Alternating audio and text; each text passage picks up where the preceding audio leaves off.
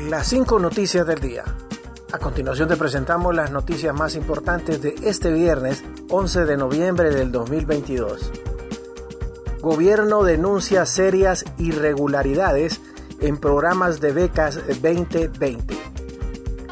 La Secretaría de Estado de la Presidencia, en cumplimiento a su compromiso por la rendición de cuentas y ordenamiento de los procesos administrativos que involucran el uso de fondos públicos, informó los principales hallazgos del análisis del Estado en que encontró el programa de becas 2020.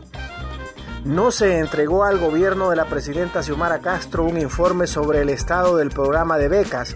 No hubo una transición que permitiera conocer en qué situación quedan las personas que se encuentran realizando estudios en el extranjero y los compromisos adquiridos dentro de Honduras, señaló el comunicado oficial.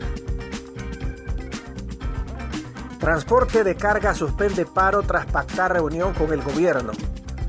El sector del transporte de carga suspendió un paro nacional programado para el próximo lunes ante el llamado a reunión de parte del gobierno de la República. Así lo informó este viernes el dirigente del rubro, Edgardo Menéndez. El gobierno convocó para el martes a las 7 de la noche a los dirigentes del transporte de carga, dijo Menéndez. Según el dirigente, lo que exigen es que el gobierno haga cumplir la ley que se paguen las tarifas enmarcadas y por la prestación de este servicio. Además pidió que se apliquen las multas correspondientes a quienes no cumplen la ley. Continuamos con las noticias en las cinco noticias del día.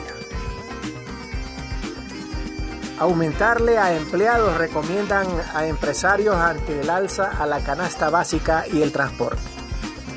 El presidente de la Asociación de Protección al Consumidor, artículo 19, Darwin Ponce, recomendó a los empresarios incrementar el salario a los empleados ante las constantes alzas a la canasta básica y el transporte.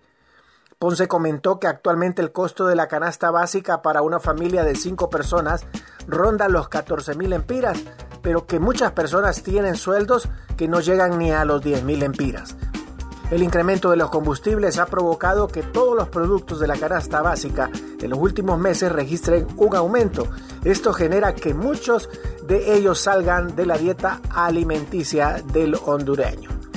El mejor regalo que le pueden dar a los empresarios a sus empleados es que les den un incremento salarial, expresó Ponce, quien lamentó que todo en Honduras está hacia el alza, menos los salarios raquíticos que devengan los hondureños.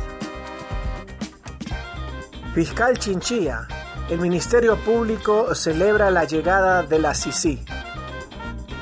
El fiscal general de la República, Oscar Fernando Chinchilla, y su equipo de fiscales participaron este viernes en las audiencias públicas convocadas por la Comisión de, de, Presupuesto del Congreso Nacional.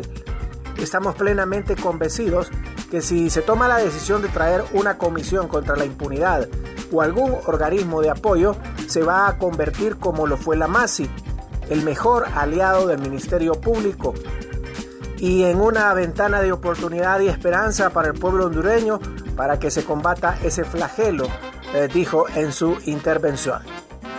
El Ministerio Público celebra que se pueda traer una misión de apoyo contra la impunidad, porque no tenemos nada que esconder y precisamente cuando estuvieron los tres voceros de la MASI eran fieles defensores del Ministerio Público y el secretario Luis Almagro cuando la misión lamentablemente no se renovó, agradeció en su pronunciamiento final al Ministerio Público, dijo Chinchilla.